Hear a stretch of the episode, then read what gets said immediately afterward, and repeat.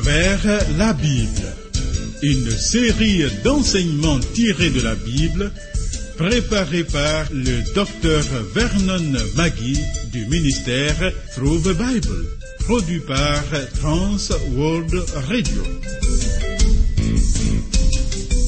Réalisation Abdoulaye Sango, présentation Marcel Mondiou-Do. Bonne écoute à tous.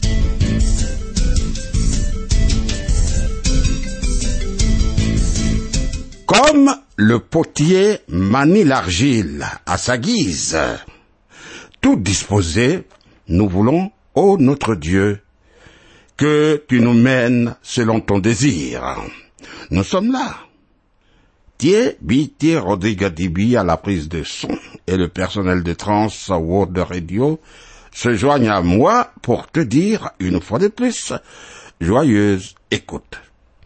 Le programme à travers la Bible que nous suivons est le 22e. Pour toute correspondance, note nos points de contact que voici.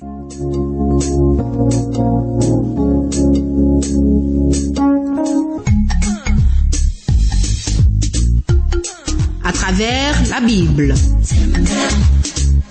À travers la Bible sur TWR.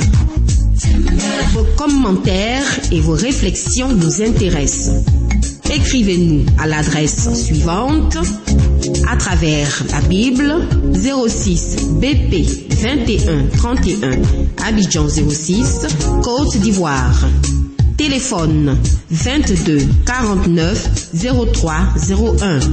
Email twr 21 31 yahoo.fr. Site www.twrafrica.org.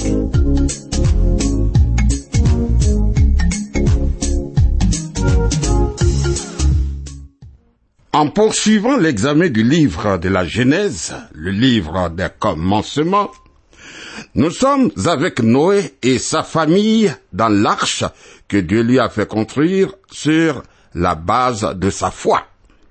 Oui, Noé est un grand homme de foi qui doit nous servir d'exemple. Nous sommes en plein déluge. Dans le chapitre 8, la pluie cesse, l'eau recule, l'arche s'arrête sur le mont Arara. Alors, lisons Genèse chapitre 8, versets 1 à 4. Dieu se souvint de Noé, de tous les animaux et de tout le bétail qui étaient avec lui dans l'arche. Et Dieu fit passer un vent sur la terre et les eaux s'apaisèrent. Les sources de l'abîme et les écluses des cieux furent fermées et la pluie ne tomba plus du ciel. Les eaux se retirèrent de dessus la terre, s'en allant et s'éloignant, et les eaux diminuèrent au bout de cent cinquante jours. Le septième mois, le dix-septième jour du mois, l'arche s'arrêta sur le mont d'Arara. Bien. Cher ami, le fait que les eaux ont continué à monter pendant cinq mois et qu'elles ont mis le même temps pour descendre montre clairement qu'il ne s'agit pas d'un déluge limité à une seule région de la terre. Suivons Noé dans l'arche. Voyons l'envoi du corbeau et de la colombe en inspection. Genèse chapitre 8, versets 5 à 12. Les eaux allèrent en diminuant jusqu'au dixième mois. Le dixième mois, le premier jour du mois, apparurent les sommets des montagnes. Au bout de quarante jours, Noé ouvrit la fenêtre qu'il avait faite à l'arche. Il lâcha le corbeau qui sortit, partant et revenant jusqu'à ce que les eaux eussent séché sur la terre. Il lâcha aussi la colombe pour voir si les eaux avaient diminué à la surface de la terre. Mais la colombe ne trouva aucun lieu pour poser la plante de son pied, et elle revint à lui dans l'arche, car il y avait des eaux à la surface de toute la terre. Il avança la main, la prit et la fit rentrer auprès de lui dans l'arche. Il attendit encore sept autres jours, et il lâcha de nouveau la colombe hors de l'arche. La colombe revint à lui sur le soir, et voici une feuille d'olivier arrachée était dans son bec. Noé connut ainsi que les eaux avaient diminué sur la terre.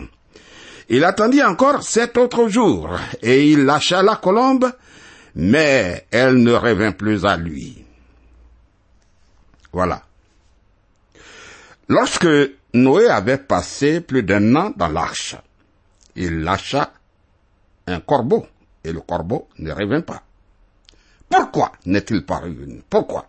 Tout simplement, puisque le corbeau, oiseau impur, mange de la charogne, de la pourriture.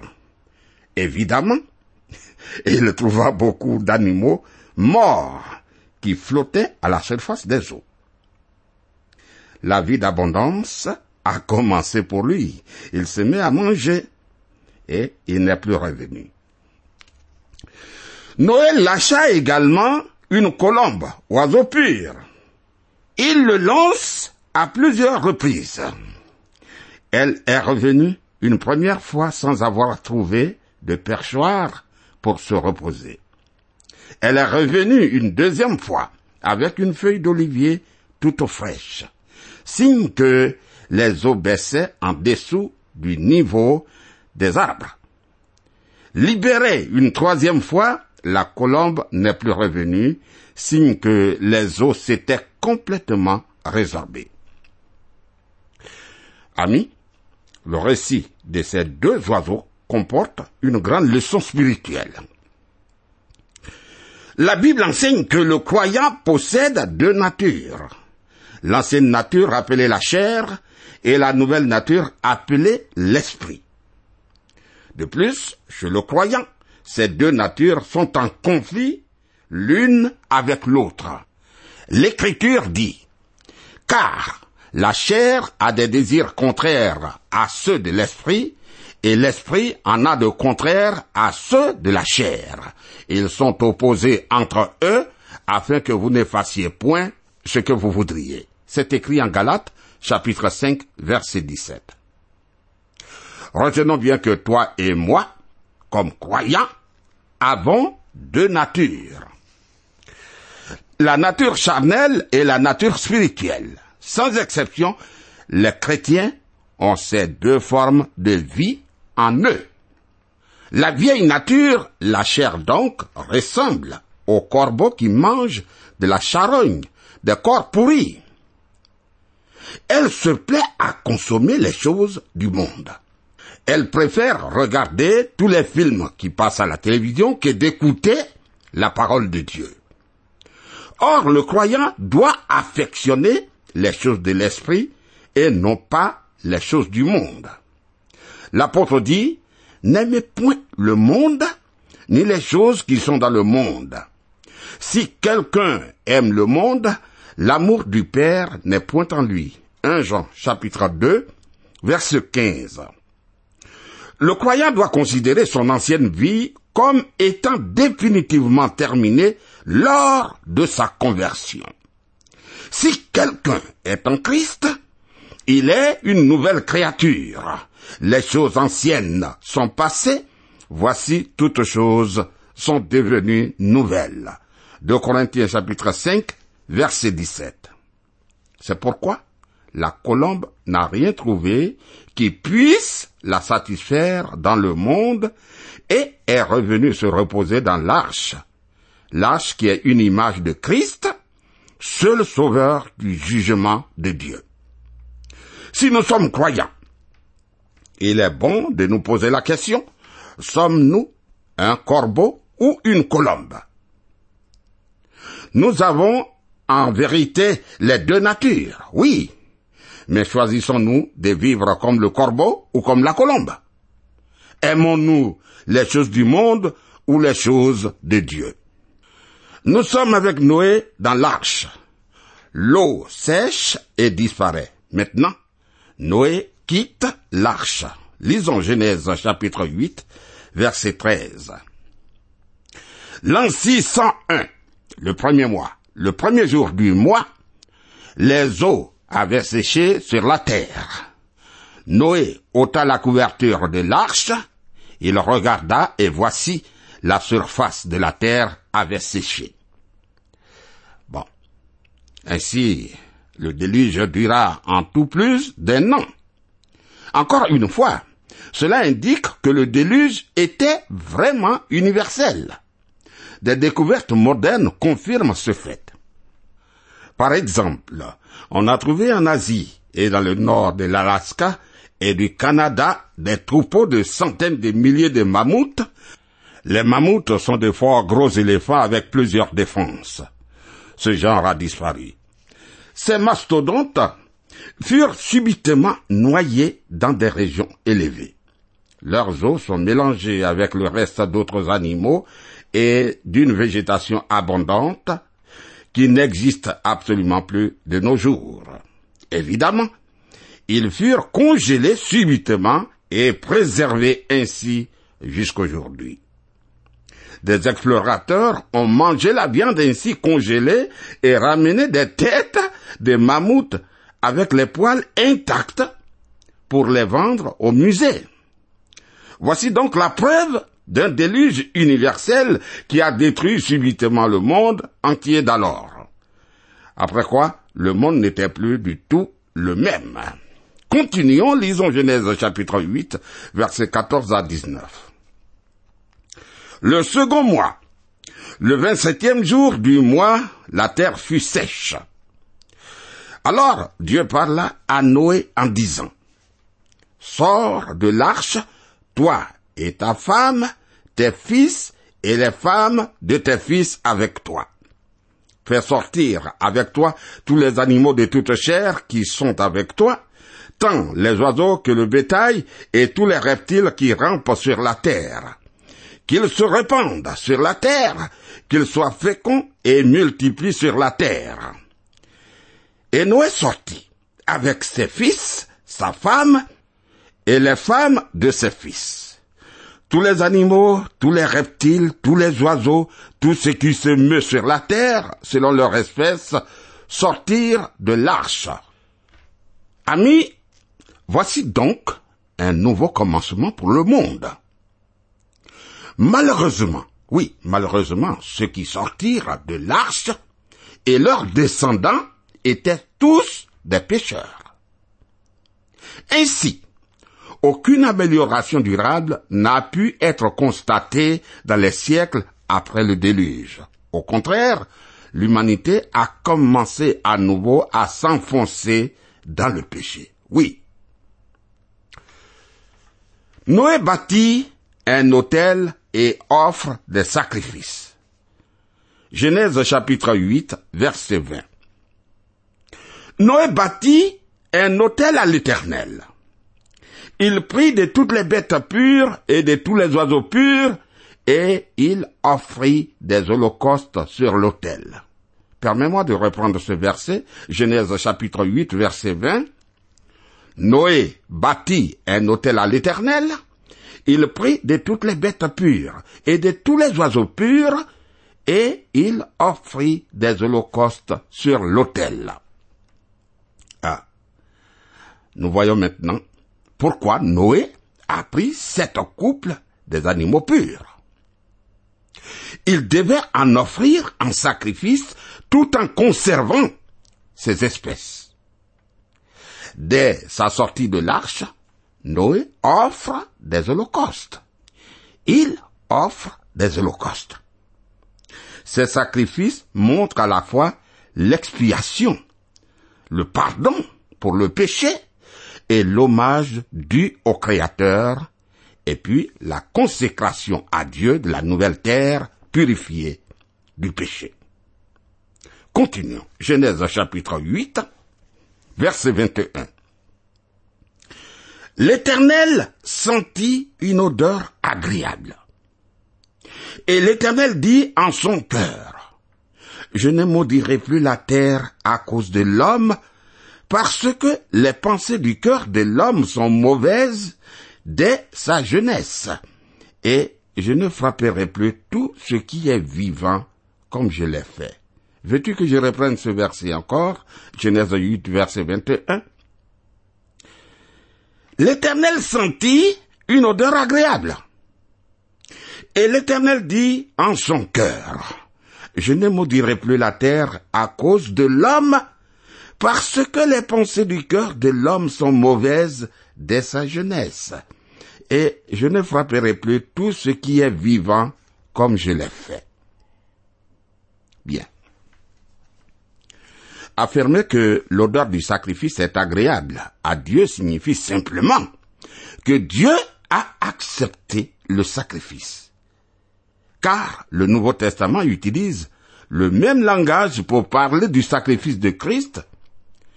Christ s'est livré lui-même à Dieu pour nous comme une offrande et un sacrifice de bonne odeur. C'est écrit en Philippiens chapitre 5 verset 2. Le véritable apaisement de la colère de Dieu qui lui a permis de faire grâce a été opéré par le sacrifice expiatoire du Christ Jésus. L'Écriture dit, c'est lui que Dieu a destiné par son sang à être pour ceux qui croiraient victime propitiatoire afin de montrer sa justice parce qu'il avait laissé impunis les péchés commis auparavant au temps de sa patience, afin, dis-je, de montrer sa justice dans le temps présent, de manière à être juste, tout en justifiant celui qui a la foi en Jésus. C'est écrit précisément dans le livre des Romains au chapitre 3, versets 25 et 26. Dans sa grâce, dans sa grâce, Dieu a promis de ne plus jamais, jamais maudire la terre, ni frapper toute vie, malgré le fait que le cœur de l'homme demeurerait porté au mal dès son enfance. Nous savons par notre propre expérience que cela est vrai. Cela est vrai. Et nous le constatons en voyant la jeunesse autour de nous aujourd'hui. Dans sa grâce, dans sa grâce, Dieu a promis également d'assurer la régularité des saisons. Continuons, Genèse chapitre 8, verset 22. Tant que la terre subsistera, les semailles et la moisson, le froid et la chaleur, l'été et l'hiver, le jour et la nuit ne cesseront point. Voilà. Selon certains, le fait que le centre magnétique de la Terre ne soit pas identique avec l'axe sur lequel elle tourne remonte au bouleversement opéré par le déluge. Or, c'est ce fait qui explique la variation des saisons. Derrière cette cause physique se trouve la souveraineté de Dieu et sa fidélité à sa promesse. Cette régularité des saisons n'empêche pas des catastrophes naturelles, mais elle limite leur étendue et leur durée. Ainsi, elles peuvent être surmontées par la prévision et par la compassion. Vois 2 Corinthiens chapitre 8, verset 14. Revenons à Noé.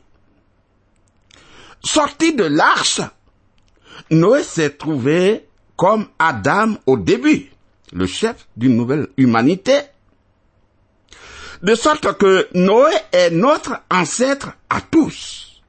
Mais il faut reconnaître que cette nouvelle humanité était semblable à l'ancienne, celle qui a été détruite par le déluge. Humanité en rébellion contre Dieu, qui a rejeté la révélation qui lui était adressée et qui a refusé de se repentir. Amis, le déluge est une réalité avec preuve. Christ nous dit que ce qui arriva au temps de Noé arrivera à son retour. Les gens de ce monde seront occupés à leurs affaires, à leur business, faisant totalement dos aux choses de Dieu, se préoccupant de mariage, de guerre, de découverte, de la paix dans ce monde, quand soudainement, soudainement, il arrivera. De même que Dieu a sauvé Noé, homme de foi, il veut nous sauver de la destruction de ce monde. Permets-moi de revenir sur la preuve de la véracité du déluge. Genèse chapitre 8, verset 13. L'an 601, le premier mois, le premier jour du mois, les eaux avaient séché sur la terre. Et Noé ôta la couverture de l'arche, il regarda, et voici la surface de la terre avait séché. Ainsi, amis, le déluge dura en tout plus d'un an. Une fois encore, cela indique que le déluge était universel et non régional. Non. Des découvertes modernes confirment ce fait. Je vais donner, revenir à cet exemple. On a trouvé en Asie et dans le nord de l'Alaska et du Canada des troupeaux de centaines de milliers de mammouths. Disons ces gros éléphants qui avaient plusieurs défenses, qui subitement ont été noyés dans des régions élevées. Leurs os sont mélangés avec le reste d'autres animaux et d'une végétation abondante qui n'existe absolument plus de nos jours. Évidemment, ces animaux ont été congelés subitement et préservés ainsi jusqu'aujourd'hui dans ces régions tout à fait couvertes de glace. Des explorateurs, nous dit-on, ont mangé la viande ainsi congelée et ramené des têtes, des têtes de mammouth avec les poils intacts pour les vendre au musée. Voici donc la preuve d'un déluge universel qui a détruit subitement le monde entier d'alors. Après quoi, le monde n'était plus du tout le même.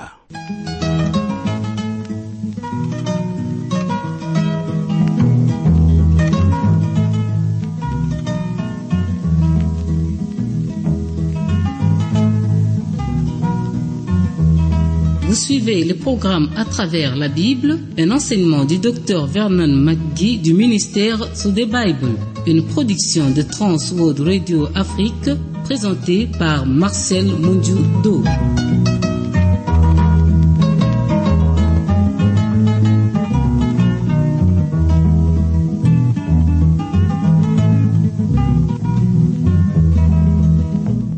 Reprenons, amis, la lecture du chapitre 8 de la Genèse.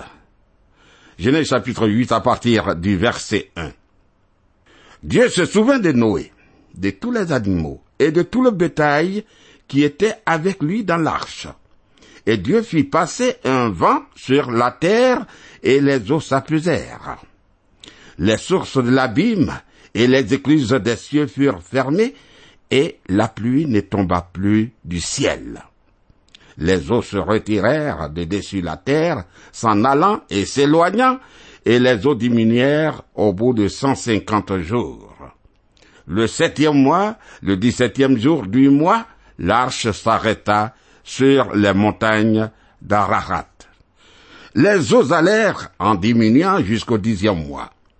Le dixième mois, le premier jour du mois, apparurent les sommets des montagnes. Au bout de quarante jours, Noé ouvrit la fenêtre qu'il avait faite à l'arche. Il lâcha le corbeau qui sortit, partant et revenant jusqu'à ce que les eaux eussent séché sur la terre.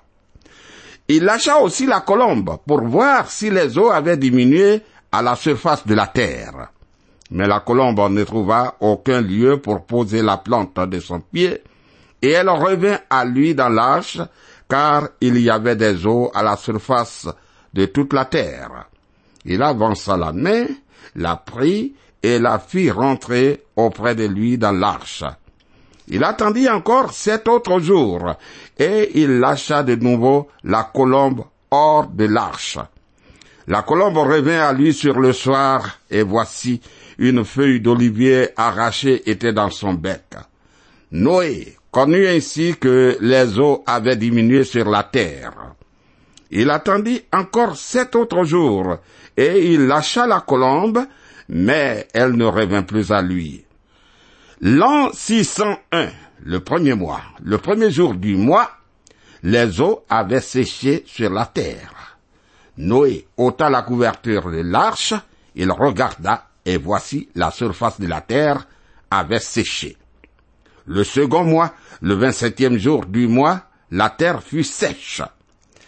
Alors Dieu parla à Noé en disant, Sors de l'arche, toi et ta femme, tes fils et les femmes de tes fils avec toi. Fais sortir avec toi tous les animaux de toute chair qui sont avec toi, tant les oiseaux que le bétail et tous les reptiles qui rampent sur la terre, qu'ils se répandent sur la terre, qu'ils soient féconds et multiplient sur la terre. Nous nous arrêtons là. Que le Seigneur soit avec toi et qu'il te bénisse. À bientôt.